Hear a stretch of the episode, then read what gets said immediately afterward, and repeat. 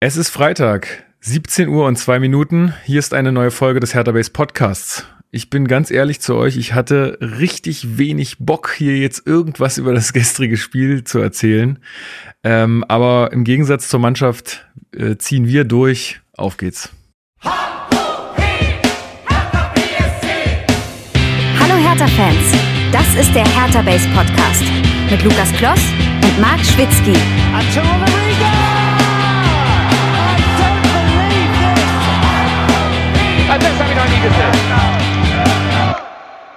Damit herzlich willkommen zum Hertha Base Podcast. Mein Name ist Lukas. Ich bin heute wieder euer Moderator dieser blau-weißen Fußballsendung. Und wir besprechen hier jede Woche alles rund um Hertha BSC. Und das tue ich natürlich wie fast immer mit meinem lieben Co-Moderator Marc Schwitzky. Wie geht's dir? Grüße.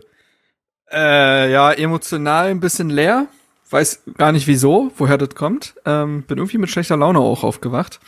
Und äh, körperlich äh, ein bisschen ähm, ja, ein bisschen aufgeschürft. ich hatte ein wirklich schlechtes Omen für das Spiel irgendwie gestern. Ich habe mich, das, das passiert einem als Erwachsener gar nicht mehr eigentlich. Das ist so eine Kindersache. Ich habe mich richtig hingelegt beim Laufen. Oh. Ich habe mich richtig hingelegt beim Laufen. Ja, ich wirklich so gefühlt auch drei Meter, bevor ich äh, quasi vor meiner Wohnungstür stand. Ähm, ist mir was aus der Hand gefallen und ich wollte es so leicht gebückt quasi beim Weitergehen so aufheben, weißt du? Oh. Und da bin ich mit einem Fuß aber beim Weitergehen an der Wurzel hängen geblieben und bin so nach vorne gefallen. So mit so zwei weiten Ausfallschritten und dann habe ich mich so nach vorne über hinge ich habe mich richtig gemault. Oh, scheiße. Ähm, und jetzt so Knie, Hand, Schulter, alles irgendwie aufgeschürft und tut weh. Oh nein. er muss, muss von außen extrem dämlich ausgesehen haben. Ähm, aber da sind wir, können wir den Bogen wieder zum Hertha-Spiel machen. Das äh, geht den Spielern ja nicht anders. Ähm, aber ja, das wollte ich nur mal kurz erzählt haben. Es, der Tag gestern, der fing schon nicht gut an. Ja, bitte. Ich wünsche dir gute Besserung. Ja, danke, danke. Und äh, wir haben ja schon in der letzten Folge angekündigt, ähm, dass wir uns auch eine Stimme dazu holen, die ein bisschen was zum ähm, HSV erzählen kann. Und das ist äh, Tanja, HSV-Fan, äh, auf Twitter zu finden unter fschmidt77. Und ja, du sprichst im HSV-Talk auf meinsportpodcast.de über den HSV. Ich freue mich, dass du heute mit dabei bist. Wie geht's dir denn? Ja, moin, danke für die Einladung. Äh, ich bin müde, aber durchaus glücklich. Also war eine schöne Auswärtsreise. Ja, das glaube ich. Bist du mit dem Auto gefahren oder? Äh, ich habe mich fahren lassen sozusagen. Also mm. ein Kumpel ist gefahren und sehr gut. Ja. Und warst du auch mitten im Auswärtsblock äh, gestern oder? Äh, naja, es war ja irgendwie das halbe Stadion Auswärtsblock.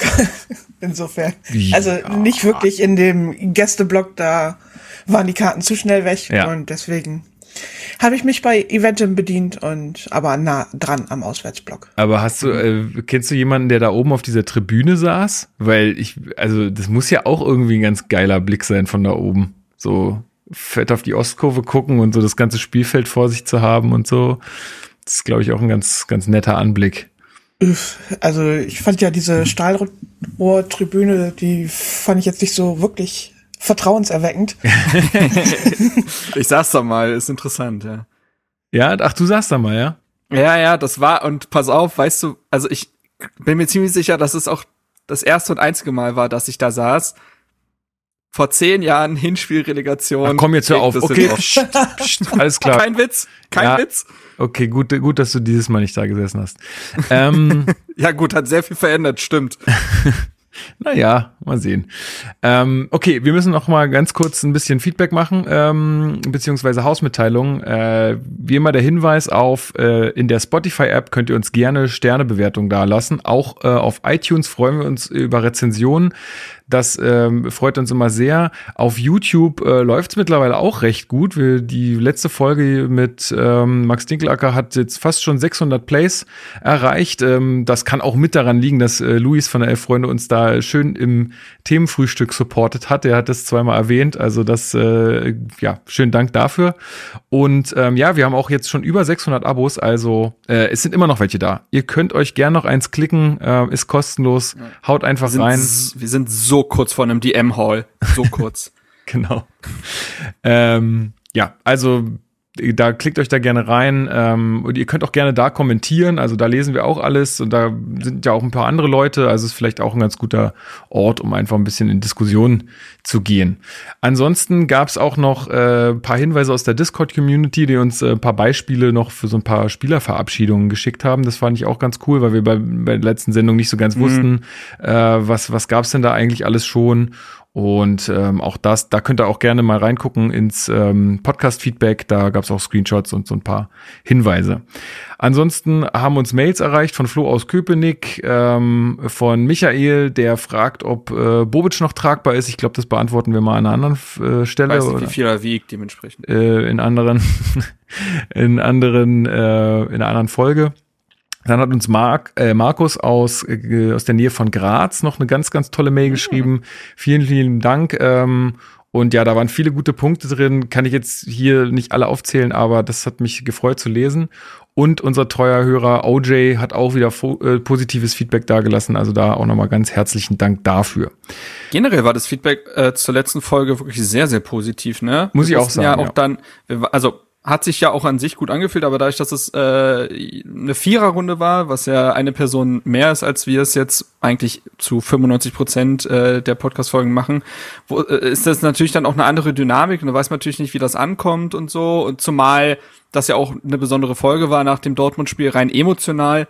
Ähm, deswegen war ich, war, ich hatte gar kein Gefühl nach der Sendung erstmal, wie es dann gewesen ist. Und äh, das Feedback war aber ja wirklich ähm, überschwänglich gut. Also ja, hat, Tatsache. Also wir gefreut. hatten ja auch die News weggelassen, dadurch war es auch ein bisschen kürzer. Ähm, ja. Stimmt, stimmt. Deswegen glaube ich, war es auch, äh, also deswegen war es zu viert auch in Ordnung. Ich glaube, äh, zu viert in die News einsteigen, da wird man nicht mehr fertig. Deswegen haben wir das ja mal auf drei Leute sozusagen beschränkt. Natürlich jetzt nicht irgendwie streng, aber ähm, wir haben uns gesagt, so, das ist so die beste Anzahl an Leuten, ähm, damit ja. man auch nicht ausufert, weil wir sind ja immer schon bei einer Stunde 40. Du kannst dich erinnern, ne? Wir haben gesagt, wir machen das jetzt wöchentlich, dafür kürzer. Mhm. Hat geklappt. Hertel hat aber auch nicht weniger Themen geboten. Also. Äh, ja, das ist natürlich so. Also ich glaube, das liegt auch ein bisschen an unserem Chaosverein. Ähm, okay, dann steigen wir doch mal ein in die Spielanalyse, weil ich glaube, newstechnisch brauchen wir diese Woche oder jetzt äh, heute hier nicht viel machen. Ähm, ja, komm, wir hauen den Jingle einfach rein.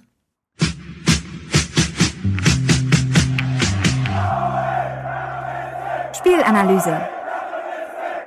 Ja, willkommen zur Spielanalyse. Tanja, du hast es gerade schon ein bisschen angesprochen. Du hast also, äh, du hattest das Empfinden, dass äh, dann doch irgendwie das ganze Stadion Auswärtsblock war, weil also es wurde ja von einer Invasion von Hamburg gesprochen und äh, also mir aus der Ostkurve zumindest ist es jetzt nicht so aufgefallen. Also da hatten wir schon andere Spiele gegen Dresden oder so. Das war eine Invasion. Äh, wie wie wie ging's dir? Also ich fand schon, dass ich denke mal so 30 bis 40 Prozent des Stadions waren schon HSVer, hatte ich das Gefühl. Also es ja, war natürlich alles eher am ja, doch 30 anderen Ecke. Ja. Also etwas weiter weg von euch, aber da waren relativ wenig Hertha-Fans zu sehen. Ja, es war ja, war ja auch in der Stadt äh, davor schon sehr also ich habe es schon bemerkt, dass viele Leute dann mit dem Trikot oder einer Cappy oder so unterwegs waren. Also ja, ich glaube 30 Prozent kommt schon ganz gut hin äh, würde ich sagen. Ähm, aber also für mich war es 15 bis 20.000, oder? Äh, jetzt mal Ich würde schon sagen, ein bisschen, bisschen mehr. Also 20.000 waren es bestimmt. Okay. Könnte ich mir Davon vorstellen. gehe ich auch aus. Also, also 20 bis 25 irgendwie so um den Du kannst Dreh. es ja auch nicht so gut auseinanderhalten wie bei Dortmund oder so jetzt, ne? Also gelb, so Farb, siehst du. ja, ja. Ähm, nee, klar. Ein weißes ähm, Trikot oder so siehst du nicht ich frage mich ja schon, ich frage mich ja schon, wir hatten ja jetzt mal über das ganze Ticket-Chaos gesprochen und dann äh, gab es danach ja noch von Hertha, da wollten sie dann wiederum, glaube ich, ein bisschen auch was eindämpfen, indem sie auch dann auf Social Media verkündet haben, wenn Leute mit HSV-Trikots in Hertha-Block sitzen, werden die nicht da reingelassen, bla bla bla. Ähm, ob das dann letztendlich von den Ordnern und Ordnerinnen durchgezogen wurde, Nein, wurde ich bezweifle Ich wollte gerade sagen, ich bezweifle das jetzt mal stark. Ich glaube, also. es kommt auch ein bisschen auf den Block an. Ne? Also ich meine, wenn du irgendwo nähe der Ostkurve da mit so einem Trikot rein willst, weiß ich nicht genau. Ähm, ja, klar, klar, Da wurde ja auch eine riesen Story dann am Ende wieder von so Boulevardblättern äh, draus gemacht. Aber äh, zur Wahrheit gehört auch, das ist bei jedem Spieltag so. Also es ist jetzt nichts Neues, sondern es ist einfach so, dass äh, man eigentlich im, im Heimbereich mit anderer Fankleidung nicht rein darf. Und ich glaube, das ist in der überwiegenden Anzahl der Bundesliga-Stadien auch so. Deswegen fand ich da die. die Im Heimbereich natürlich, aber ja. wie das plötzlich das ganze Stadion als Heimbereich zu deklarieren, ist dann auch ein bisschen genau komisch. Deswegen, deswegen sage ich, ich glaub, ja, da wollten so ein bisschen was einfangen nach dem Chaos, aber genau ja. und da also und äh, es ist auch es kommt auch wahrscheinlich drauf an, ne, wenn die Blöcke direkt neben dem Gästeblock, okay, da würde ich auch sagen, komm, scheiß drauf. Ähm, aber ich hatte auch schon gegen Stuttgart da wie so ein Larry im, im Blog, der irgendwie meinte, da auf der Gegentribüne irgendwie bei unserer Hymne mit Schal und seinem Trikot und rumgesinge und so, wo ich dann auch mal zu ihm gesagt habe, ey, weißt du, wenn du hier einen auf dicken Max machen willst, dann gehst du rüber in den Gästeblock. Da waren auch noch Karten zu haben. War jetzt nicht so wie bei euch, dass das einfach proppevoll war. Ähm, ich finde ein bisschen, also es gehört sich einfach aus meiner Sicht, dass man einfach ein bisschen guckt, dass man jetzt da nicht äh, so respektlos ist, finde ich. Also ich würde sowas nicht machen. Ich würde nicht in also irgendwelche ich auch nicht, davon ist abgesehen. Also ja. gehört sich einfach nicht. Ja, deswegen. Also ich glaube, ich, ich habe jetzt auch nicht mitbekommen, dass es irgendwo Stress gab oder so. Ich glaube, es war alles sehr friedlich und in Ordnung. Oder gab es bei euch, wie war es da nach dem Spiel noch ähm, beim Rausgehen? Also ich habe nichts Stressiges mitgekriegt, war eigentlich alles friedlich, freundlich. Na, ist doch schön. Immer. So soll's sein. Gut, ähm, Tanja, dann kommen wir doch mal zur Aufstellung vom HSV. Ähm, ich habe keine Ahnung, deswegen frage ich jetzt dich.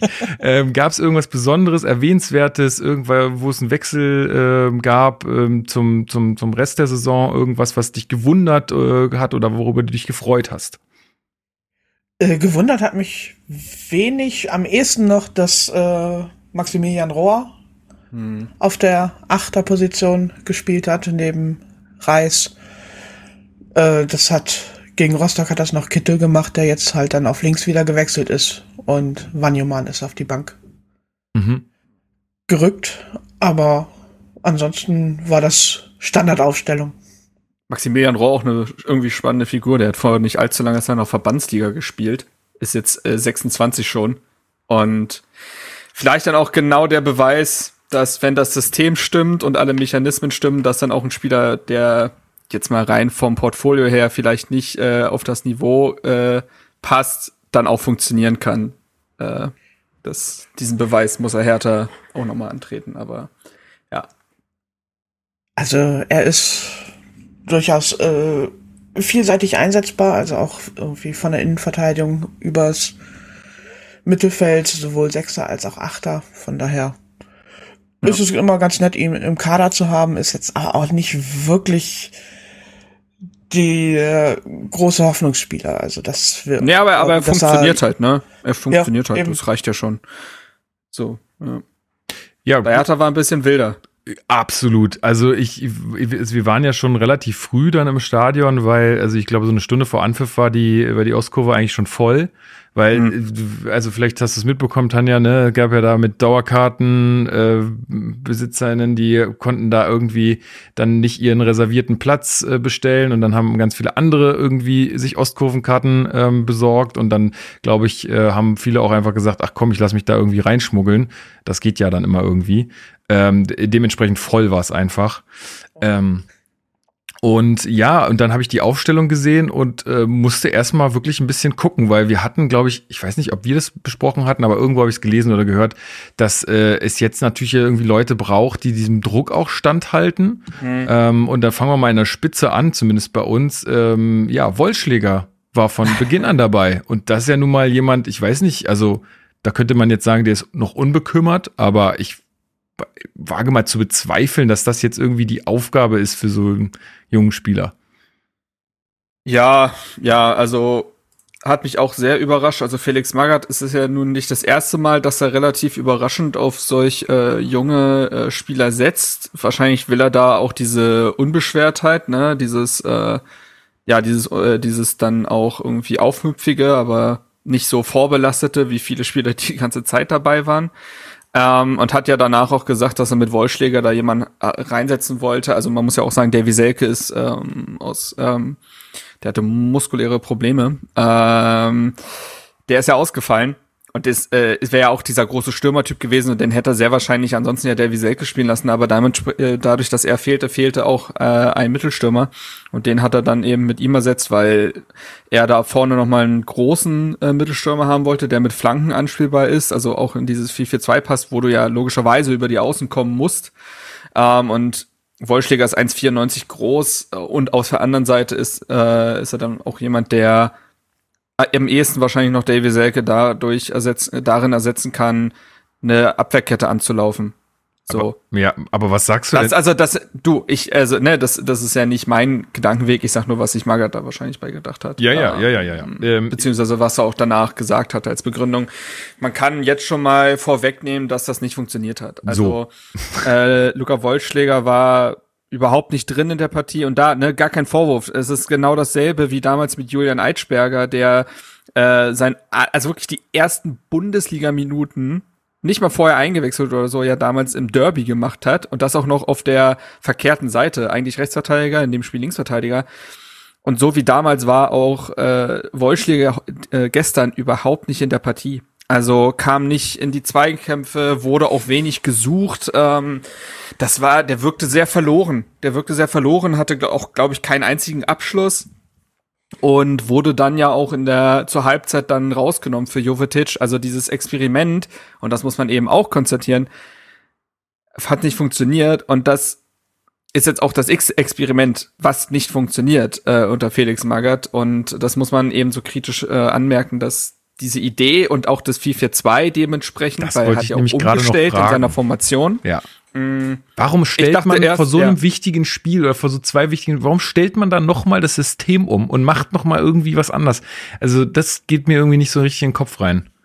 Am ehesten würde ich denken, dass man gedacht hat, dass man sich an den HSV und sein Spielstil anpassen will. Und perfekt ausgeführt ist ein 4-4-2 relativ pressingstark, weil du verschiedene Pressing-Ebenen hast, beziehungsweise wenn die erste Pressinglinie da ist, ähm, dann ist und die Jungs dahinter richtig mitmachen, dann ist es nicht so schlimm, wenn deine erste Pressinglinie überspielt wird, weil dann hast du da noch ein paar Ebenen quasi, die den Ball äh, oder die dann noch den Angriff stoppen können. Ja, Aber gespielt? unter Ihr habt gestern Pressing gespielt? Ja, die ersten so zehn Minuten waren doch äh, für Hertha-Verhältnisse sehr hoch. also äh, muss man sagen, äh, es ist es ist halt wirklich, es sind so Nuancen, die keiner sieht, wenn er Hertha-Spiele nicht guckt. Das ist halt äh, echt absurd irgendwie, wenn man das manchmal so gespiegelt bekommt. Ähm, so, wo ich was ich noch sagen wollte, äh, ja, was ich noch sagen System wollte. System 442. Ja, nee, also äh, mehr ist da jetzt eigentlich auch nicht äh, rauszuholen. Es Zumal ist ja auch wieder da, Suat Serda als rechter Flügelspieler. Ja, genau. Mittlerweile ja gewöhnt. Stark hatte Askasibar ersetzt, der ja gelb gesperrt gefehlt hat. Das war klar irgendwie für mich, dass, also, ich denke, äh, also den, du verlierst einen defensiv starken Spieler, dann wirst du am ehesten auch einen defensiv starken äh, Spieler dafür eintauschen. Ähm, und Christensen stand im Tor. Das, darüber kann man natürlich auch nochmal sprechen. Ja, aber du hast es gerade ja schon gesagt, ne? 4-4-2 ist eigentlich äh, ein flügellastiges Spiel und wir wissen ja nun alle und haben es ja auch oft genug erwähnt, wir haben halt keine ordentlichen Flügelspieler im Kader ja, so und dann hätte er mal das, von Korkut anrufen können, dann hätte er ihm gesagt, und nee, das war mach mal nicht. Und das war auch äh, also ich habe es irgendwie oder werde es vielleicht am Ende auch nochmal sagen, aber das war also das war der einzige Plan reinzuflanken und zu hoffen, dass dann irgendwie jemand in der Mitte steht und das Ding reinköpft. Der einmal geklappt, aber leider ein bisschen mit Abseits. Gut, machen wir aber mit der Aufstellung nochmal weiter. Ähm, genau. Äh, ansonsten Viererkette hinten, unspektakulär. Und ja, was spektakulär war, ist wirklich dann äh, Christensen im Tor. Ähm, wir hatten ja schon ein bisschen spekuliert letzte Folge. Ähm, Lotka dann anscheinend doch ohne Training und mit Maske und naja, Gehirnerschütterung und so. Das ist mhm. alles nicht cool. Ich finde es auch richtig, dass man ihn nicht hat spielen lassen. Ähm, ich bin, also ja, ich weiß jetzt gar nicht so richtig, ja, können wir noch später zum Fazit kommen, ähm, wie mir Christensen gefallen hat. Aber ähm, fand ich dann die richtige Entscheidung, ihn aufzustellen. Ja, ja, ja. Gut, dann ähm, gehen wir mal ins Spiel rein, Tanja. Du hast gerade schon gesagt, äh, du hast nicht so ein richtiges Pressing von Hertha gesehen, aber ähm, es war ja so in der Anfangsphase, die ersten 15 Minuten war ja eigentlich nicht so wahnsinnig viel los. Also gab es da irgendwas, was so wahnsinnig erwähnenswert wäre aus deiner Sicht? Also beide Mannschaften haben sich eher so ein bisschen abgetastet. Ja, das fand ich auch. Also da passierte nicht viel. Also insgesamt in dem Spiel, das war ja jetzt nicht so ein Feuerwerk an Großchancen auf beiden Seiten. Also. nee. Aber gerade so in der in den ersten ja, zehn, man kann auch durchaus sagen, 20 Minuten war es eigentlich mehr ein Abtasten. So mal gucken, was geht. Also bei uns war es auch noch ein bisschen nicht so ganz die Präzision drin, die sie eigentlich manchmal auf, an den Tag legen. Und man merkte so ein bisschen, ah, gucken wir mal, was hier heute geht. Und das, das war sehr Walter, zurückhaltend. Äh, hatte Tim Walter, glaube ich, ja auch angesprochen ne, auf der PK, dass die Anfangsphase fand er jetzt nicht so richtig gut. Da haben sie schon noch einige leichte Fehler gemacht. Ne? Da kamen ein paar relativ leichte Bälle nicht an oder äh, da hat die Abstimmung dann teilweise gefehlt. Ist aber auch, glaube ich, fast normal für so eine Mannschaft, die ja, ne, also ich glaube, der HSV hat die jüngste Mannschaft der zweiten Liga. Mhm. Ähm, und dass das in so einem Rahmen vielleicht ein paar Minuten braucht, um reinzukommen, ist, glaube ich, das liegt fast in der Natur der Sache. Ja. Aber auch, also, ja, und auch von Hertha kam halt einfach nicht wahnsinnig viel. Die erste Situation, glaube ich, die wir mal diskutieren können, ist diese Szene, die beim Schuss von Glatzel dann entstanden ist, weil ich, also ich habe in der Kurve gar nichts äh, gecheckt, was da jetzt irgendwie passiert. Irgendwann stand auf der Videotafel irgendwas mit Handspiel und dann äh, schrieb ich irgendwie aus der Kurve raus, Marc, sag mal, Marc, war das, war das Hand? Und Marc so, ja, war schon Hand. Äh, für mich schon. Und dann habe ich mich schon zu den anderen umgedreht, habe gesagt, Marc sagt, das war Hand, scheiße. ähm, äh, Tanja, wie hast du die Situation erlebt? Warst du genauso ratlos wie ich? Äh, ja, ehrlich gesagt schon. Also ich habe überhaupt nichts gesehen, weil wir ja noch weiter wirklich, weg. eben, wir standen genau äh, also ich weiß nicht, ob euch 22.2 dann was sagt, was man für einen Blick man hat, aber es ist halt eher beim Marathontor als ja. Hm. irgendwie in Richtung äh, des Strafraums, in, wo die Szene passierte. Deswegen null Ahnung gehabt. Ich habe das mittlerweile mal gesehen, aber im Spiel selber, ich wusste überhaupt nicht, was da los ist. Ja, und also wie gesagt, ich habe mit einem Elfmeter gerechnet, aber dann äh, wurde er ja zurückgenommen. Äh, Marc, aus deiner Sicht berechtigt? Ja, also ich hatte das natürlich in der Entstehung auch nicht gesehen, dass da Rohr war es, äh, mit der Hand am Ball war zuvor. Ähm, und dann wurde die Szene richtig gesehen. Und da muss man ja mal sagen, wir sind sehr kritisch dem Videoschiedsrichter gegenüber. Ich glaube, das ist auch sehr verständlich. Haben wir auch längst nicht exklusiv, aber in der Szene hat, hat er sich eben sehr bewährt, weil das hätte nun wirklich niemand mehr gesehen. Ähm, einschließlich haben Osmas, der das ja auch nicht äh, ursprünglich gesehen hatte. Und äh, dementsprechend da hat er sich total bewährt. Und wäre die Hand nicht da gewesen, dann wäre es für mich ein Elfmeter gewesen. So. Ja. Ich glaube, das Handspiel von Pekarik ist unstrittig, aber ist dann einfach unglücklich von Rohr, aber das musst du abpfeifen. Also ja. ja, er nimmt die Ball ja schon irgendwie mit, ne? Ja, das ist dann ein bisschen zu lange an der Hand. Der hebt ihn ja quasi nochmal hoch. Mhm, das ist genau. dann ein bisschen zu viel, auch wenn es unabsichtlich war, aber das war dann dementsprechend alles richtig entschieden. Hat schon auch krass lange gedauert wieder. Also ich weiß nicht, ob es ja, ja, der Kurve ja. auch dann irgendwie nur so ewig vorkommt, aber pff. Nee, nee, wurde schon, war, war schon wieder relativ lange, aber ähm, Es war ja erstmal ja. Diskussion und dann noch zum äh, Bildschirm raus. Das hat wirklich lange gedauert. Ja, also das war. Ich habe aber zum Beispiel, ich habe noch nicht mal mitgekriegt, dass der, äh, dass Osmas irgendwie auf Elfmeter entschieden hatte. Hatte er das oder?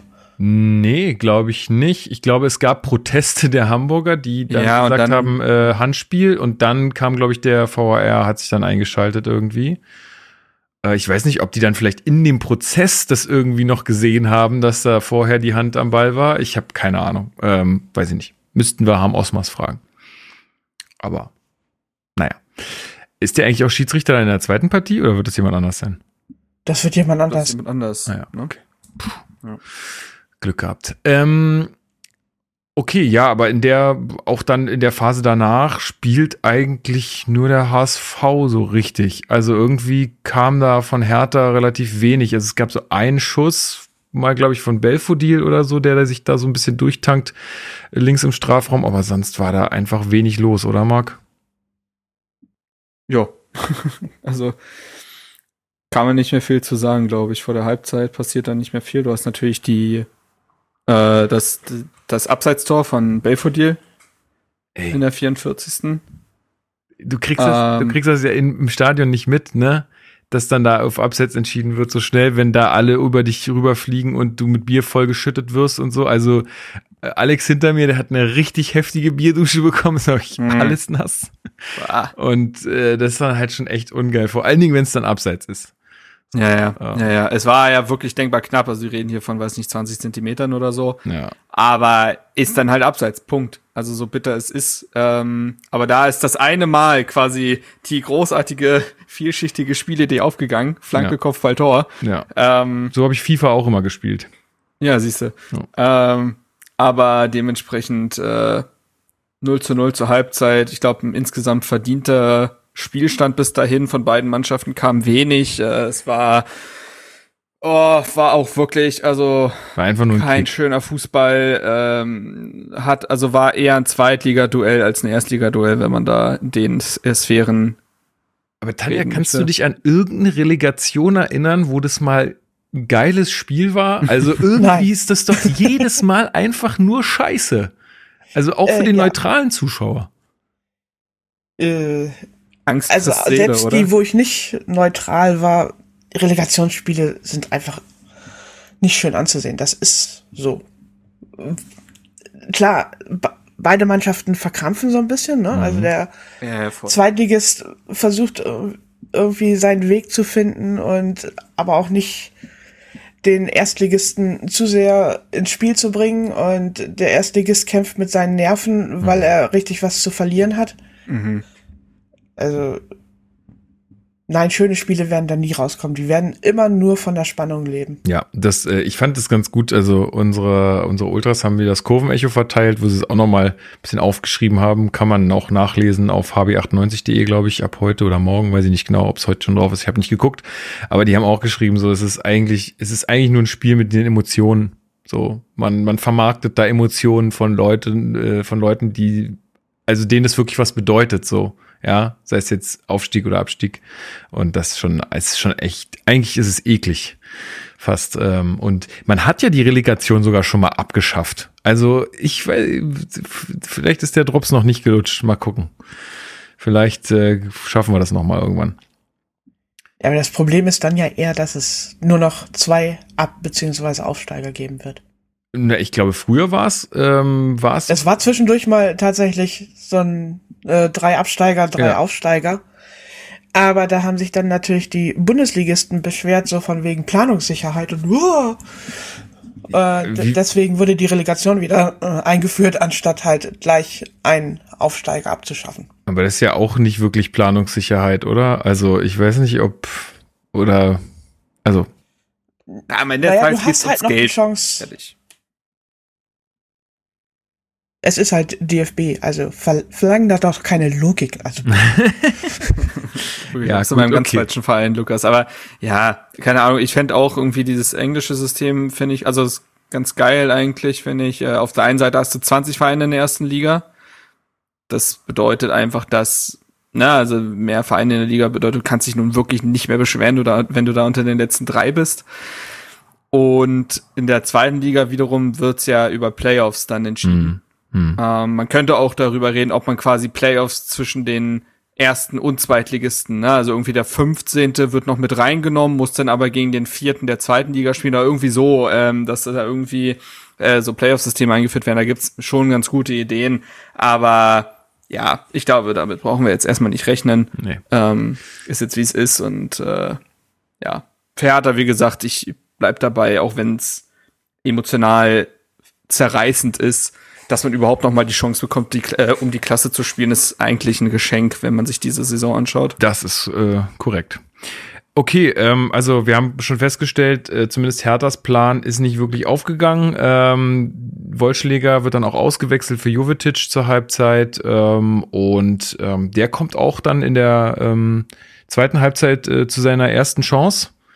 Ähm, ja, aber auch jetzt nicht wahnsinnig zwingend, also ist nicht mal aufs Tor gekommen. Ähm, aber er war sofort da, sofort präsent.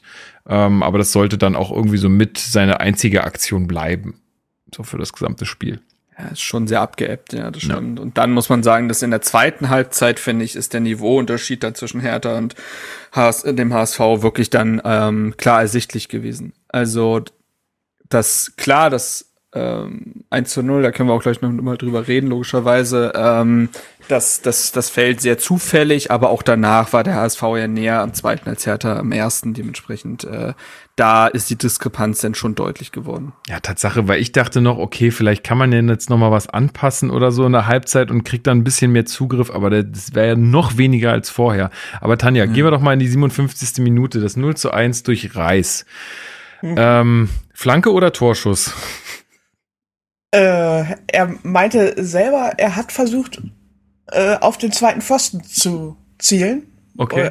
Äh, eventuell wollte er da eher einen Mitspieler treffen, aber hey, wenn er so perfekt äh, da an den zweiten Pfosten semmelt, wir werden uns nicht beschweren. Nee, Tatsache. Also, ähm, ja, ich würde schon sagen, es ist ein sehr glückliches Tor für den HSV, aber auf jeden Fall nicht unverdient in der, in der Situation. Puh, ähm, Marc, würdest du Christensen da irgendeinen Vorwurf machen? Nein. Nee. Also, keine Ahnung, ich fand es ein bisschen komisch, dass ihm da versucht wurde, einen Strick draus zu drehen aus der Szene. Ähm, ich weiß das nicht. Sieht halt äh, halt kurios aus, aber da, da kann er nichts ja, machen. Also nee. er macht das also, kurze er, dicht soll, und das genau. ist genau richtig. Er kann ja nicht genau, darauf spekulieren, da, dass die Flanke ja. abrutscht.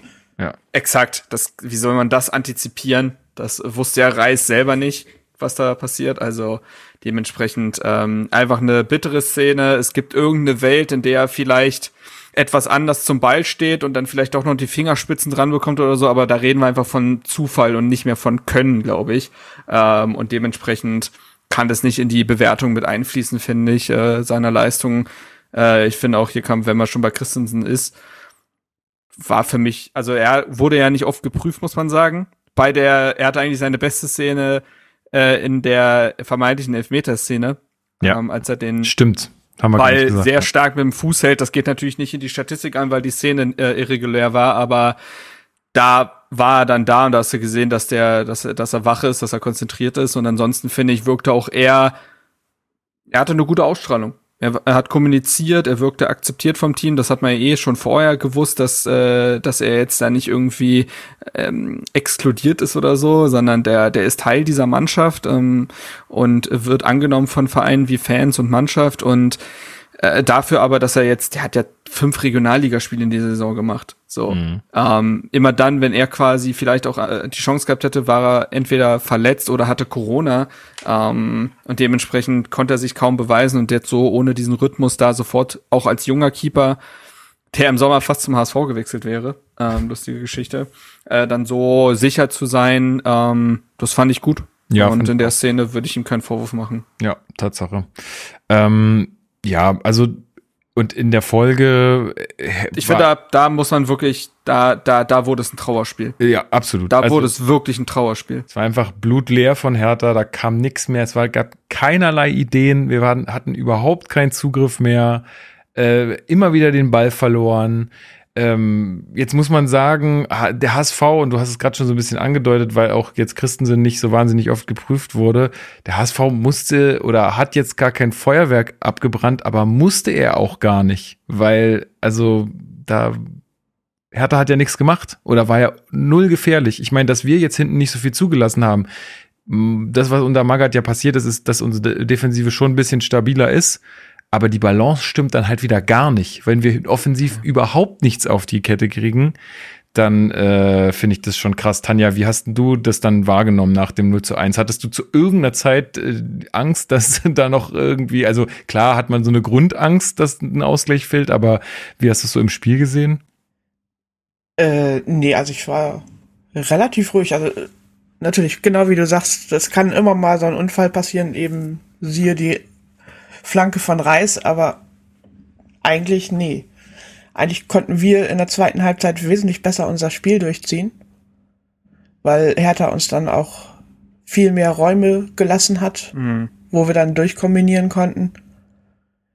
Und also ich habe noch eine Szene im Kopf, wo bei einem Einwurf für Hertha in Höhe des 16ers, also eures 16ers, mhm.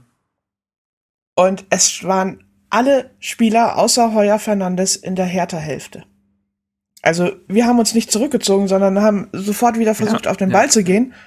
Und Hertha hat auch gar nicht großartig versucht, dann selber das Spiel äh, irgendwie in die Breite zu ziehen oder in die Länge zu ziehen, sondern hat sich dem einfach ergeben. Ja, also ja, ich ergeben äh, ist ein gutes Stichwort. Ja, sie haben aufgegeben. Sie haben, ja, aber ist so, ist, diese Mannschaft hat, in, hat mit dem 0 zu 1 aufgegeben. Die waren gebrochen, sie haben äh, da die Partie wirklich in ihren Kopf steigen lassen und jeder war wieder für sich, aber war auch mit sich selber beschäftigt und äh, die Köpfe hingen und dieses, diese mehr Räume ergaben sich ja auch dadurch, also wenn der HSV, äh, also Hertha greift an, völlig kopflos einfach rein, irgendwie will man ja durchbrechen, ohne irgendein Gespür für die Situation, irgend, ohne irgendwelche Offensiv Offensivmechanismen. Du sagtest es schon, weder Tiefe noch Breite noch irgendwas.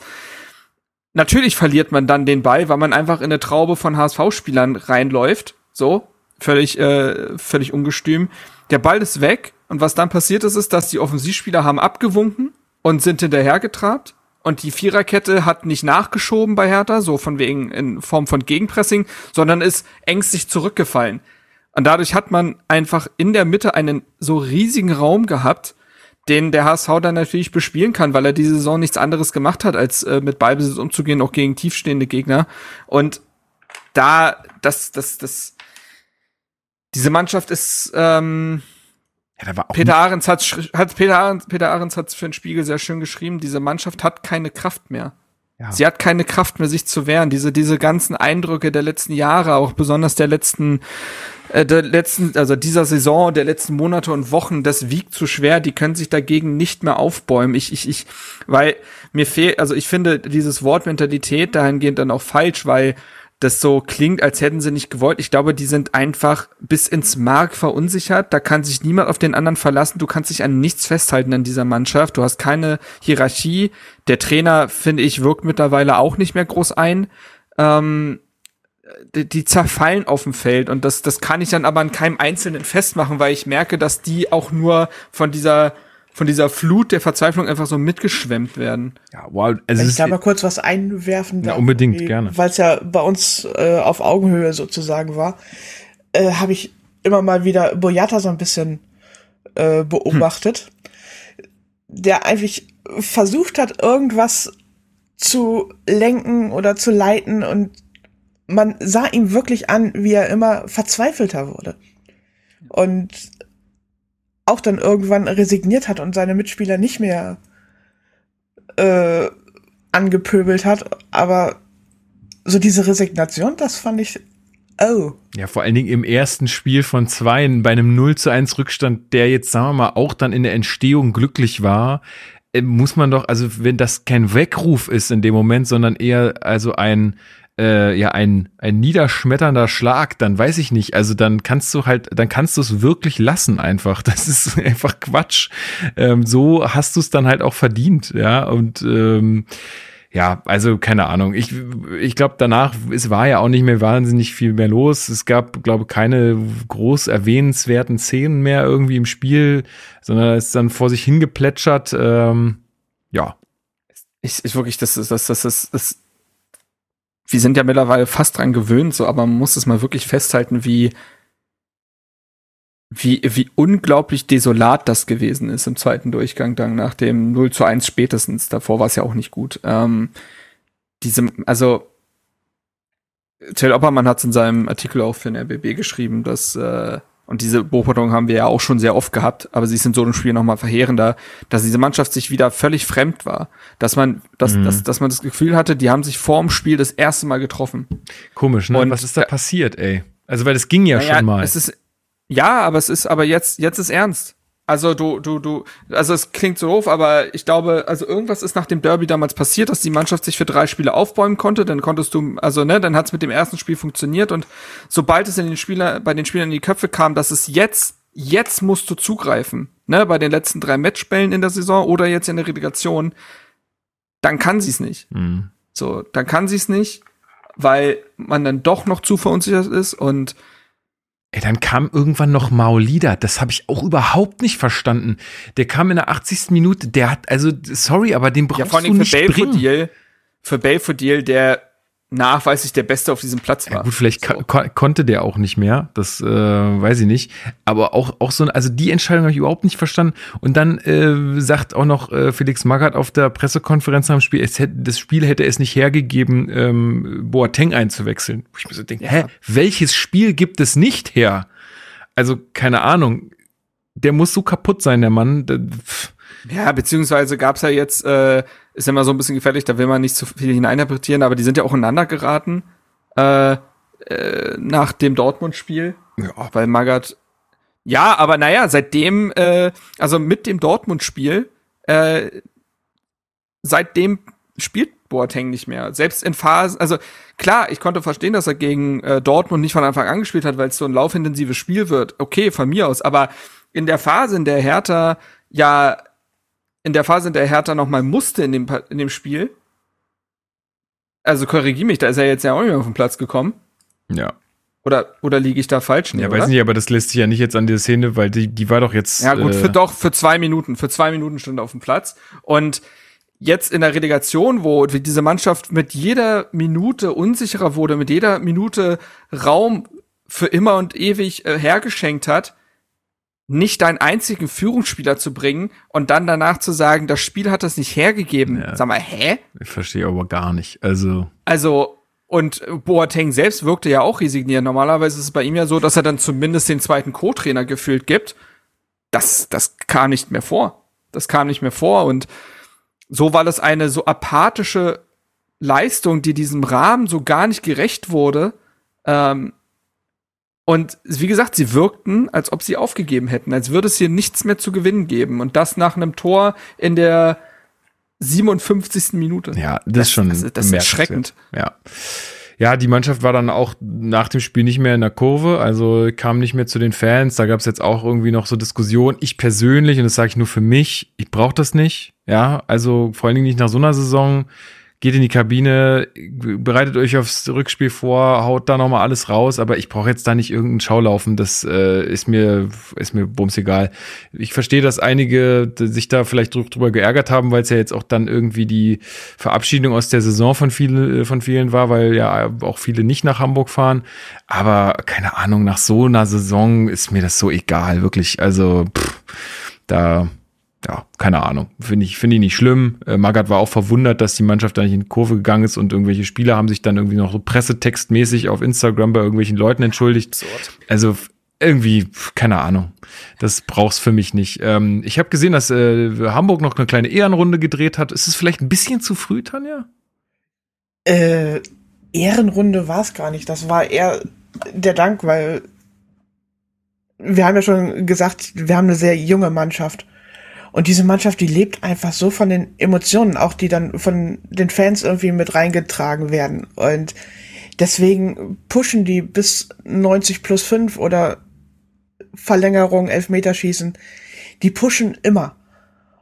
Und deswegen gibt es so eine Verbindung einfach zu den Fans und dann sind da plötzlich irgendwie 20 bis 25.000 bei so einem Auswärtsspiel und machen das zum halben Heimspiel natürlich gehen sie da in die Kurve.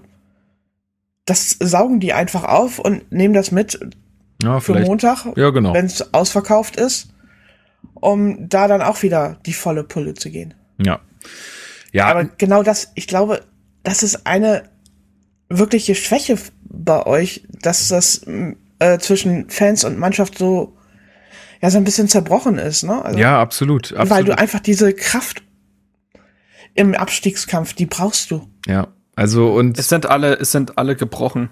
Ja. Es sind alle gebrochen. Ja. Und ich kann, weiß, da gibt's. Ich ja. weiß auch nicht, wie, wer da jetzt am Ende Schuld hat. Ich glaube, also der Auslöser ist halt einfach die falsche Kaderzusammenstellung. Das muss man, glaube ich, ganz klar so sagen. Also das ist der Auslöser von allem, was dann darauf folgt. Ähm, dass äh, die Mannschaft halt einfach nicht äh, kein Zusammengehörigkeitsgefühl hat, ähm, sich das dann in schlechten Leistungen niederschlägt, dann äh, irgendwie äh, Leute zum Training gehen und denen da irgendwie eine unverhältnismäßige Ansage machen, was sie wahrscheinlich jetzt nicht wahnsinnig motiviert hat, sondern eher vielleicht noch ein bisschen eingeschüchtert hat.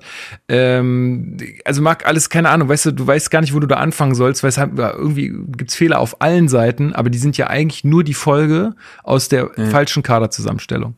Ja, und dementsprechend auch davor halt einer fehlenden Philosophie. Na, du kriegst ja. das Geld von, also fang jetzt beim Urschleim an, aber du kriegst das Geld von Lars Windhorst und hast dich nicht einmal richtig hingesetzt und gesagt, so, wir haben jetzt einen ein, zwei, drei, vier, fünf Jahresplan, da wollen wir dann sein, das ist unsere Philosophie und danach kaufen wir ein und nicht, Jürgen hat eine Laune, lass mal im Winter 75 Millionen ausgeben. Ja, ist so. so da fängt's ja an. Da fängt's ja an, dass du gar nicht klar für dich definiert, definiert hast, welchen Fußball du spielen willst, mit welchen Art von Spielern, wie die zusammengehören sein, äh, zusammengehören sollen und so weiter. Da fängt's ja an. Und da, genau, dann beginnt diese, diese Lawine. Ähm, und ich habe auf Twitter geschrieben, Hertha ist wirklich so ein Gesamtkunstwerk des Grauens. Das ist, du kannst, egal wo du, also es gibt doch diese alten Kunstwerke, wo du überall, du kannst überall was finden, überall sind so äh, ganz ganz äh, schlimme Gesichter und egal wo du bei Hertha aufs, auf dieses auf diese große Leinwand guckst, es ist überall nur Grauen und Horror und Enttäuschung und Tristesse und nur negative Gefühle und das erdrückt natürlich irgendwann alles. dass diese Flamme wird dann irgendwann, die erlischt dann einfach irgendwann, sowohl bei den Fans als auch dann in der Mannschaft und da glaubt niemand mehr an sich. Und Felix Magath hat es kurzzeitig geschafft, diesen Glauben zurückzubringen, indem er indem er, glaube ich, der Mannschaft nach dieser sehr verkopften, auch äh, Taifun Korko-Zeit, äh, die Einfachheit geschenkt hat wieder. Das hat der Mannschaft Halt gegeben. Aber diese Einfachheit verbraucht sich dann auch. Und wenn, und wenn es nicht mit diesen einfachen Mitteln geht, siehst du, dass diese Mannschaft ganz, also das ist so gläsern, das ist so dünn, dass es sofort, dass sofort wieder der kaputte Zustand der Mannschaft äh, offensichtlich wird, wenn diese einfachen Mittel eben nicht reichen gegen einen halbwegs guten Gegner. Weil gegen wen hat Hertha denn jetzt unter Magath gewonnen? Gegen Hoffenheim, wo man mittlerweile sieht, die haben den Trainer entlassen, weil da in der Rückrunde nichts mehr ging. Man hat gegen Stuttgart gewonnen, die zu dem Zeitpunkt sehr desolat gewesen sind. Du hast gegen Augsburg gewonnen, die sich in der Rückrunde auch nur irgendwie noch dahingeschleppt haben, wo das Verhältnis zum Trainer offensichtlich auch so kaputt gewesen ist, dass er jetzt gegangen ist. Und gegen Absteiger Bielefeld. Gegen alle anderen Mannschaften ist man sang- und klanglos untergegangen. Ja. So gegen Leverkusen Union und so weiter. Und ja, obwohl Leverkusen war nicht sagen und klanglos, aber also das war viel schon noch in ja, aber denk, ja, ja, aber Leverkusen, glaube ich, war auch zu dem Zeitpunkt so, wir springen jetzt nur so hoch, wie wir müssen. In der zweiten Halbzeit war das ja auch an Harmlosigkeit nicht zu überbieten. Ähm, und Magath ist sowohl irgendwie der Grund, warum man es noch in die Relegation geschafft hat, aber gleichzeitig auch der Grund, warum man es nicht geschafft hat, davor das Ding klar zu machen, weil es eigenartige Personalentscheidungen sind, weil er manchmal völlig losgelöst von dieser Mannschaft und diesem Verein wirkt. Da ist die Relegation steht an und er führt ein Interview, der Hertha muss grunderneuert werden, als ob er irgendwie irgendeinen sorry, aber irgendein random TV-Experte wäre und nicht der Trainer dieser Mannschaft. Das wirkt sowieso manchmal arg stoisch oder fast schon sarkastisch, wie er auf äh, Pressekonferenzen auftritt und auf der einen Seite habe ich manchmal das Gefühl gehabt, dass er sehr genau weiß, wie er in der Öffentlichkeit zu lenken hat. Manchmal wirkt er aber auch so weit weg von allem und so, also äh, völlig ohne das richtige Fingerspitzengefühl und auch hatte ich am Anfang das Gefühl, dass Magath einfach sehr klar anspricht, wie Dinge sind und jetzt befindet er sich auch in so einem Modus, wo er Dinge schön redet. Dass er davon spricht, zu sagen, ja, das Spiel hier, das hätte 0-0 ausgehen müssen. Und ähm, ich fand das sehr ausgeglichen und der HSV hatte beim 0 zu 1 Glück und ansonsten hat das schon gepasst. Und nee, wir müssen nicht auf Statistiken gucken, das wäre jetzt der falsche Ansatz. Ja, würde ich auch machen, wenn, das hat Till Oppermann rausgesucht, 72 Prozent Passquote, das ist die schlechteste. Damit wäre man schlechteste seit der zweiten Liga. Alter. Ähm, das ist also weißt du, was ich meine? Ich finde die, die, die, die, die, die Dinge, die er jetzt äh, in der Analyse nach dem Spiel gesagt hat, alarmierend. Ja. Aber du kannst jetzt auch nichts mehr ändern. Nee, richtig. Ich will nur noch mal ganz kurz, sorry, du warst, warst jetzt so drin, ich wollte dich jetzt nicht unterbrechen. Ja, nee, nur, alles gut. Alles äh, gut. Ich wollte ich wollte nur noch mal ganz kurz so, äh, weil letzte Woche kam ja die Kritik wegen, wie ihr haut so oft auf die aktive Fanszene drauf, ne? Ähm, ich wollte jetzt nicht mit diesem Trainingsbesuch und so nicht sagen, dass, äh, dass das irgendwie, also ja, das hatten wir ja schon bewertet, das war aus unserer Sicht Quatsch, aber äh, da haben alle, wie gesagt, da haben alle Fehler gemacht in der Zeit. Auch die Mannschaft, auch ein Kapitän, auch Einfach alle. So, ähm, das nur noch mal zur Voll Vollständigkeit halber. Ähm, genau, also wir, wir halten fest, ein verdientes, äh, verdientes Hinspiel, was verloren ging mit 0 zu 1. Ähm, ich glaube, ja, äh, da brauchen wir uns keine Illusion machen. Das, ähm, das wird schwer und äh, ich denke, äh, dann gucken wir doch mal in den Ausblick. Am Wochenende wird wieder Fußball gespielt. Wer macht ja. das Rennen? Weiß ich gar nicht, wer spielt denn überhaupt? Es spielt der Hamburger SV zu Hause im Volksparkstadion ähm, gegen Hertha BSC im zweiten Spiel der Relegation. Äh, Tanja, wie glaubst du, geht äh, deine Mannschaft jetzt mit diesem, mit dieser, naja, was heißt komfortabel? Aber, also ich meine, gibt ja keine Auswärtstorregel mehr, aber ähm, es ist ja eine Führung. Wie geht die damit um?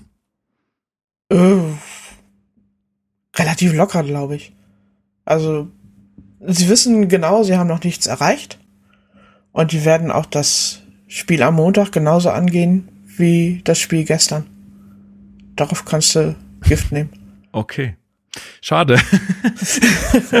ja, wobei man ja auch sagen muss, also, um Gottes Willen, war kein schlechtes Spiel des HSV, das würde ich gar nicht sagen. Aber ich habe ein paar Spiele des HSV in dieser Saison gesehen, tatsächlich, äh, weil ich auch Tim Walter Fußball irgendwie interessant finde und ich wollte mal gucken, was geht bei denen.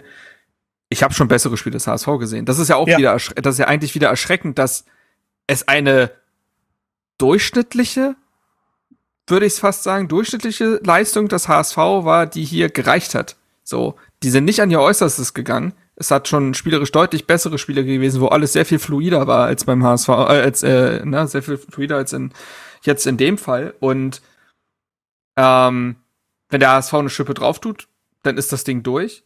Wenn Hertha aber, wenn der HSV ungefähr gleichbleibend ist und, der, äh, und Hertha legt eine Schippe drauf, was ich jetzt noch nicht glaube, aber gemäß dem Fall, dann ist da wieder was drin. So. Boah, aber ich glaube, dafür muss die Mannschaft, äh, dafür muss die Mannschaft, keine Ahnung, die müssen sich auch vom Trainer abkapseln, sich einschließen und sagen, Jungs, wir machen das nur noch für uns. Ja. Dann muss ich äh, Kevin Prince Boateng, Günther Netzer like selbst einwechseln oder so, weiß ich nicht. Aber ähm, das muss aber auch jetzt das Credo sein eigentlich für das zweite Spiel. Volle Offensive. Also ja, naja, ja, also, also du musst jetzt für dich als Mannschaft halt deine eigene, du musst dich jetzt an der eigenen Ehre gepackt fühlen und da deine eigene Marschroute finden und das muss sich aber ein Stück weit, da ist der Trainer wiederum halt eben für verantwortlich auch in der Aufstellung zeigen. Also wenn du da so auftrittst wie jetzt in dem Spiel, dann ja, gute Nacht. Da musst du halt Jovic von Anfang an aufs Feld schicken und so. Aber ich glaube nicht, dass es passiert. Aber wa also warum nicht? Es geht mir einfach nicht in den Kopf rein. Aber okay, ja, mir fehlt auch komplett die Fantasie, wie das äh, am Montag äh, irgendwie gut werden soll. Ähm, ich glaube, es werden auch sehr, sehr viele ähm, Hertanerinnen und Hertaner vor Ort sein. Ähm, das freut mich. Ähm, und ich glaube, wir werden da einfach nochmal versuchen, auch der, der Mannschaft da nochmal volle Rückendeckung zu geben äh, für die 90 Minuten. Ich hoffe auch, dass es danach ruhig bleibt. Ich finde solche Aktionen dann, wir kennen es ja aus Köln und so weiter, äh, immer irgendwie sehr, sehr schwierig und blöd, ähm, wenn es dann so ins, ins Martialische wieder übergeht. Deswegen hoffe ich, dass es da ruhig bleibt. Ähm, und wenn es dann klappt, dann, ich weiß nicht, ob man sich dann freuen soll. Keine Ahnung.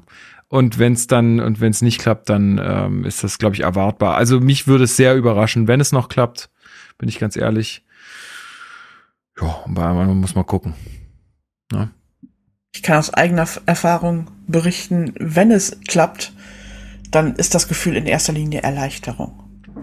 Genau, so würde ich es auch beschreiben. Äh, ich glaube, Erleichterung ist äh, so ein bisschen das, äh, das, was man dann fühlen würde. Ich weiß nicht, ob ich mich freuen würde, weil freuen äh, kann, kann man sich tust du dich nur, wenn du mit Auswärtstorregeln und so weiter in der 90. plus 1 noch einen Freistoß kriegst und den reinmachst und dich in die Verlängerung rettest. Dann freust du dich.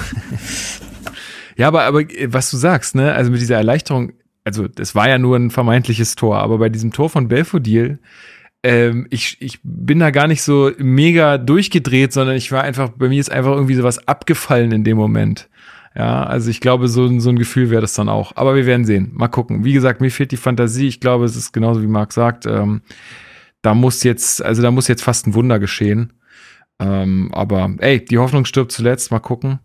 Ähm, Tanja, wo wirst du das Spiel verfolgen? Bist du da in der Nordkurve? Nee, heißt die Nordkurve bei euch? Ja, ne? Nordtribüne. Nordtribüne, ja, sorry. Äh, ja, natürlich. Wo sollte ich sonst sein? Ja, weiß ich ja nicht. Vielleicht hast du auch woanders einen Platz. Gibt ja auch Leute, die woanders sitzen.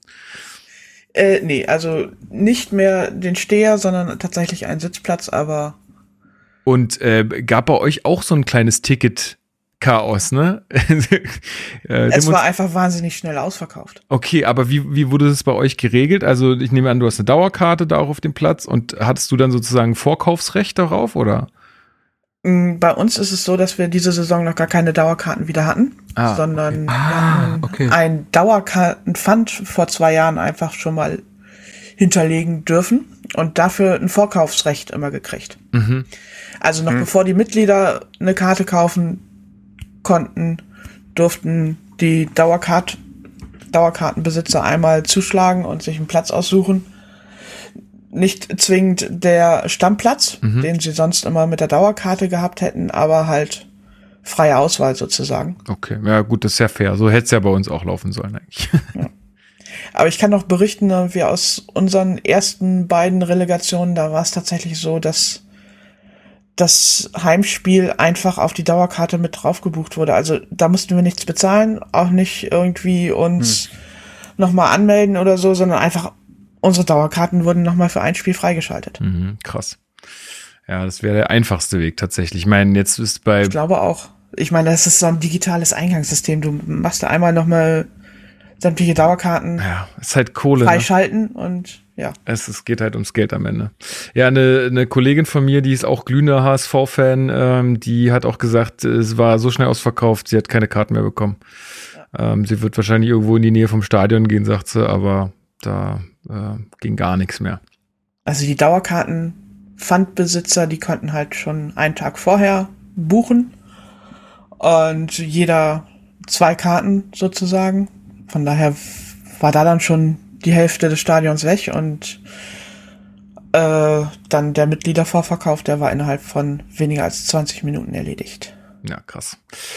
Naja gut, dann hoffen wir mal auf eine friedliche und gute Stimmung ähm, am Montag in Hamburg. Ähm, ja, haben wir da sonst noch was zu besprechen, Marc? Hast du noch irgendwelche Themen, die, die auf der Seele brennen, die du vielleicht noch äh, bei Tanja fragen willst? die du dann irgendwie ja, Felix also, Magath noch am Telefon stecken kannst oder so. Könnt ihr ja, noch meine Meinung zu Magath ja, sagen? ja, ja.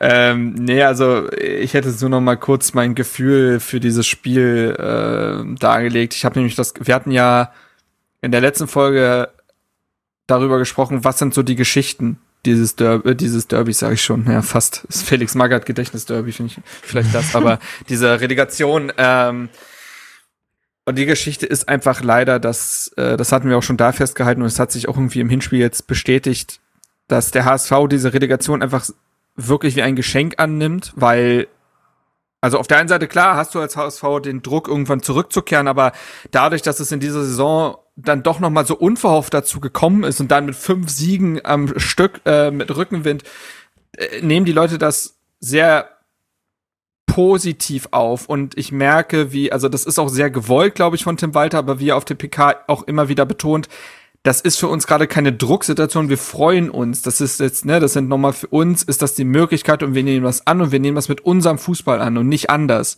Wir verbiegen uns dafür nicht, weil wir auch in unserem Rhythmus bleiben wollen und ich, da kann ja Tanja mich äh, gleich auch berichtigen, falls ich da auch deinen Quatsch erzähle, aber ich, deswegen gehe ich auch im Rückspiel davon aus, dass das Stadion nicht diese bedrohliche Kulisse für die HSV-Spieler sein wird, sondern es sie eher hochheben wird. Und für Hertha hatte ich wiederum das Gefühl, dass dieses Spiel dann doch wieder, wir haben über das Derby ja auch schon gesprochen, und damals habe ich ja nach dem Derby gesagt, für mich war das der Abschied, weil wer es in diesem Derby mit diesem Rahmen wer, wen das eher lähmt als alles andere, der wird auch nicht im Abschiedskampf bestehen. Zwischenzeitlich dachte ich, okay, ich werde nochmal berichtigt, aber eigentlich habe ich dann doch recht gehabt, weil genau dann, als es entscheidend war bei den Matchspielen oder jetzt in der Relegation, bricht diese Mannschaft eben zu, zusammen und das macht mir halt keine Hoffnung fürs Rückspiel. Aber ich weiß nicht, gehst du von so einer Stimmung im Stadion aus, Tanja, oder? Ich gehe davon aus, dass es bei uns wirklich positiv ist, weil wir sind so ein bisschen halt mit der Mannschaft zusammengewachsen. Wir sehen, dass das junge Spieler sind, dass die wollen, dass die sich entwickeln und der Walter Fußball, der ja auch von einigen immer wieder kritisiert wird, dass er zu äh, gefährlich sei sozusagen, dass er hinten sperrangelweit offen steht, was natürlich durch unsere Abwehr eigentlich schon widerlegt wurde, weil wir hatten die beste Abwehr der zweiten Liga, aber das macht einfach Spaß, diesen Fußball zu gucken. wenn die wirklich ins Spielen reinkommen. Moment, Moment, Moment, ihr habt Spaß beim Fußball. Das, das ist illegal. Das ist illegal. Das War auch nicht immer so. Äh, Nee. Aber also eure Phase, also mit äh, Investor und Ja. Geld einfach blind raushauen. Ich meine, das hatten wir ja auch Ja. alles. Ja. Ja, ja, genau. Also ich habe immer das Gefühl, Hertha spielt da gerade gegen die Zukunft quasi. Dieses, du musst runter und du musst dich da neu sortieren. Das ist nicht die Positivgeschichte, ne? Das, also Leute freuen sich teilweise auf die zweite Liga und sagen, das ist das reinigende Gewitter und so. An diesem Mythos glaube ich nicht. Das ist Nee, richtig, du musst da auch wirklich dran schwer. arbeiten. Ja, ja. du musst dann auch wirklich, dann musst du wirklich einen Plan entwickeln und den auch wirklich durchziehen. Sonst funktioniert es nicht. Sonst wirst du dreimal hintereinander Vierter. Ja, und Ja, ja, genau. Also das hatte ich ja auch das Gefühl, dass der HSV wie so eine Zwiebel ist und da musste erstmal Schicht für Schicht runter und da musste man noch tiefer ansetzen und noch mehr Strukturen aufbrechen und noch mehr Leute auch in ne, Aufsichtsrat und Co. ersetzen und da, da, da, da seid ihr ja sehr viele Phasen durchlaufen. Ähm, und Das ist ähm, wirklich ja, harte Arbeit und da musst, brauchst du auch jemanden halt an der Spitze, der das, äh, der dagegen hält, der das aushält. Und ich bin ja, ich sag mal sehr, so, sehr dankbar, Bobic hält das da, aus. Ja, aber Frage ist, ob er die richtige Entscheidung trifft, die er dann auszuhalten hat. ich meine, bei uns Jonas Bolt, der hat sicherlich nicht alle Entscheidungen richtig getroffen, aber der stellt sich hin, übernimmt die Verantwortung und sagt, deswegen machen wir das. Und wir machen das auch weiter. Und für den Sport bin nur ich verantwortlich und alle anderen können mich mal. Also, ja, die Attitüde hat Bobic auf jeden Fall auch. ja, dann braucht er halt nur noch einen Plan. ja. Ah ja, der kommt aber auch irgendwann. ja, Mentalität ist immer alles. Es ist immer, eigentlich ist alles nur Mentalität. Am Ende ist es Sowieso. alles andere egal. Ähm, ja, was ist dein Gefühl für das Spiel, Lukas? Ich habe jetzt gerade schon ein bisschen ausgeführt. und Tanja gut, ich habe es auch schon gesagt. Also für mich, also ich fand es äh, witzig, weil ich heute früh dann mit meiner Freundin am Frühstückstisch saß und äh, Hm. mit ihr noch mal ein bisschen drüber gequatscht habe, weil ich war gestern Abend dann ziemlich maulig irgendwie und ist, sie kriegt es dann immer so ein bisschen ab, was mir wahnsinnig leid tut, weil ich will nicht so ein Mensch sein. Äh, da arbeite ich dran. Ähm, und äh, sie, sie meinte dann auch, sie hat auch gar nichts mit Fußball im Hut. Also sie kennt sich schon aus, aber so inter- interessiert sich so ein bisschen dafür, aber nicht so wahnsinnig doll. Und sie sagte dann auch so, es ist es ist ja eigentlich schon krass bei so einer Relegation, dass halt der Dritte der zweiten Liga, ne, was wir alle kennen, so mit einer positiven Stimmung, hat die ganze Saison eigentlich gut gespielt, ähm, da hinkommt und dann halt der, so der, der, ähm, der 16. der, der Bundesliga, ähm, die eigentlich eine Kacksaison gespielt haben, dass die dann noch aufeinandertreffen, ist eigentlich ein ungleiches Gemüt, so, ja, und das wird ja bei, also jetzt gerade in dieser Situation, in der Konstellation noch wahnsinnig verstärkt, dadurch, dass Hertha ja runtergerutscht ist und der HSV nur noch hochgerutscht ist, so in letzter Ja, ja. Minute. Und das, und das ist halt so krass. Und deswegen glaube ich halt auch, dass, wie ich es jetzt beide schon gesagt habe, dass es ein absoluter Vorteil für Hamburg sein wird. Und wenn die Mannschaft jetzt nicht absolut, also wenn Hertha jetzt nicht absolut äh, sich da irgendwie eine, eine Leistungssteigerung von 100 Prozent hat, dann sehe ich da leider relativ wenig Hoffnung. Aber ey, Aber ich werde es mir geben. weißt, Äh, ich glaube, Sepp Herberger hat das doch gesagt, oder? Die Leute gehen ins Stadion, weil sie nicht wissen, wie es ausgeht. So ist es. Ähm, am Ende des Tages ist es auch der Zauber des Fußballs, dass, dass du es eben doch nicht weißt. genau. Es kann Dann auch kriegt alles Hertha anders in der kommen. vierten Minute einen Elfmeter und führt 1-0 und der HSV ist von der Rolle, weil das so gar nicht in deren Drehbuch passt oder so. Ich sag nicht, dass das passiert. Das ist das unwahrscheinlichste Szenario überhaupt, aber wie gesagt, das ist halt am Ende des, äh, des Tages Fußballs. Da hat auch niemand mehr in Stuttgart dran geglaubt, dass die in der 90 plus zweiten dann noch so. äh, das Tor machen. Ist so. Ja, gut. Dann sind wir hiermit, glaube ich, schon am Ende. Ist ja auch äh, in Ordnung, weil wir hören uns ja schon wieder.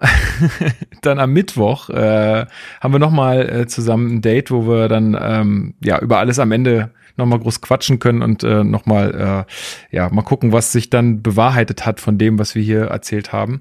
Also Tanja, dann würde ich dir für den ersten Teil äh, dieses Podcasts äh, äh, danken, dass äh, du hier trotz deiner kurzen Nacht äh, und ähm, ja äh, den Strapazen der Reise dann ähm, dann doch hier mit uns äh, gesprochen hast und dann freue ich mich schon auf Mittwoch, äh, wenn wir dann alles aufarbeiten können.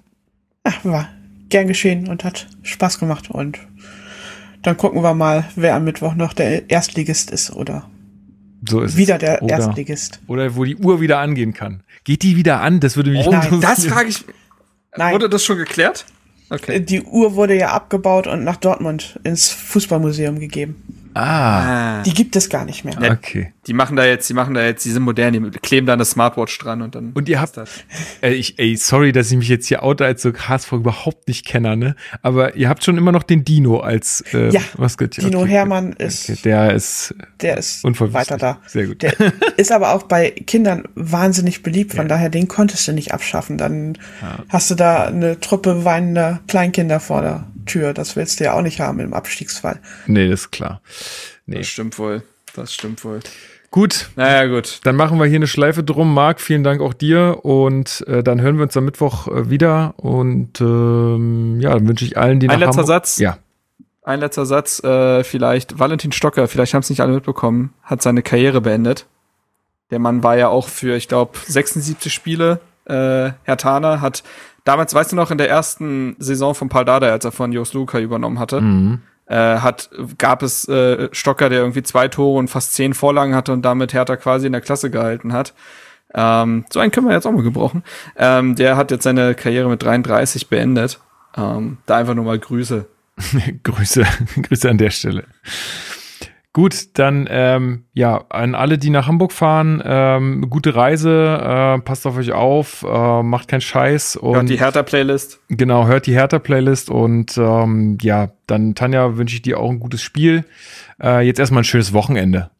Und heute Abend können wir uns zurücklehnen und äh, Relegation, zweite, Post, dritte Liga. Pest gegen Cholera gucken. genau. Okay, also dann macht's gut, ihr beiden, und bis Mittwoch. Ciao. Ciao, ciao. Hot!